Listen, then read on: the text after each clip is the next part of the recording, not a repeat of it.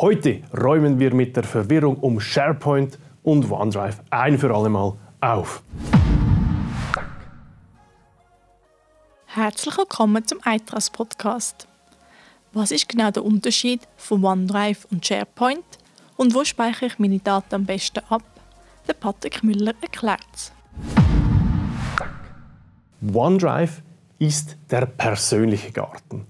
Der persönliche Garten hat einen wunderbaren Gartenzaun rundherum und standardmäßig trampeln da die Leute nicht einfach in, in deinen Garten rein. Das heißt, die Leute werden eingeladen von dir. Standardmäßig sind also diese Dokumente, die in diesem OneDrive abgelegt sind, persönlich und nicht geteilt.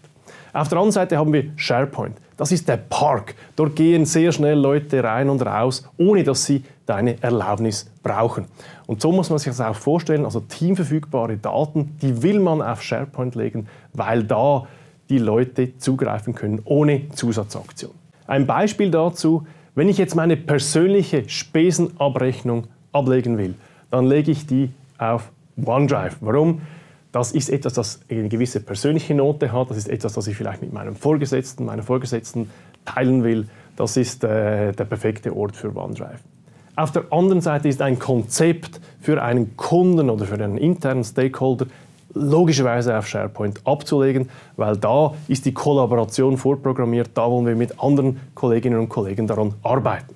Jetzt warum ist diese Konfusion so groß zwischen Garten und Park? Es ist, es ist so, weil OneDrive und SharePoint dieselbe Basis haben, die haben dieselbe Funktionalität grundsätzlich. Man kann eigentlich auch auf OneDrive die Daten teilen mit anderen Leuten. Man muss das einfach aktiv tun. Und auf SharePoint, wenn es am richtigen Ort liegt, ist das automatisch für mich schon am richtigen Ort oder für die richtigen Leute freigegeben. Was hat jetzt Teams damit zu tun? Teams ist das Tor zum Park oder das Tor zu deinem Garten.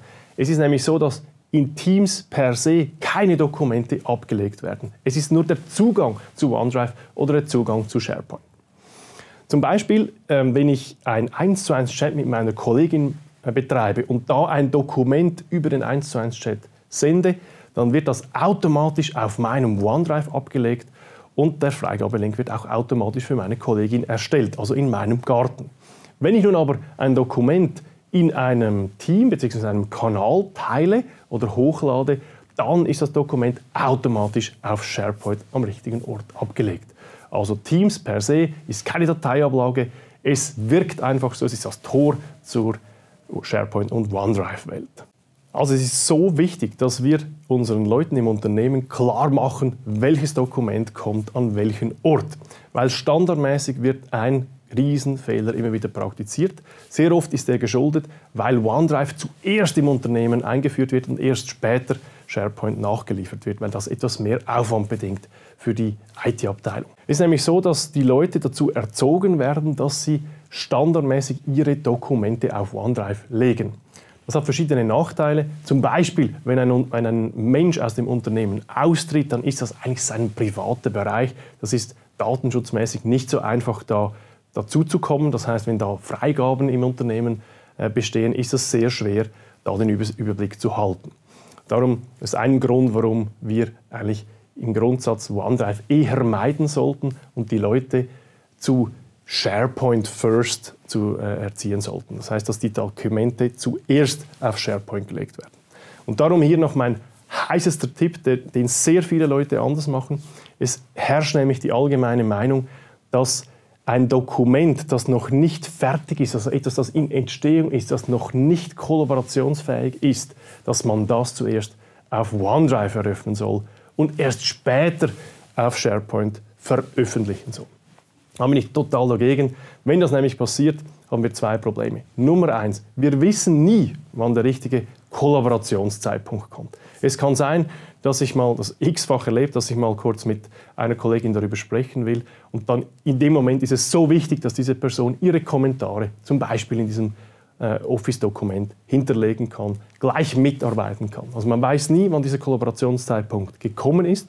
Und Nummer zwei, das Problem ist, dass es eine Zusatzaktion bedingt. Man muss das Dokument aktiv in den SharePoint transferieren und das passiert in der Praxis viel zu wenig. Darum versuchen Sie im Unternehmen zu etablieren, dass die Leute immer mit dem Dokument auf SharePoint im Park starten. Damit haben wir eine viel, viel bessere Kollaborationssituation von Beginn weg. Vielen Dank fürs Reinhören.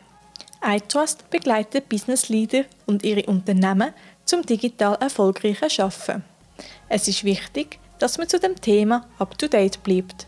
Darum lohnt es sich, unsere Blogbeiträge auf www.eitras.ch zu lesen und uns auf LinkedIn, Facebook und YouTube zu folgen.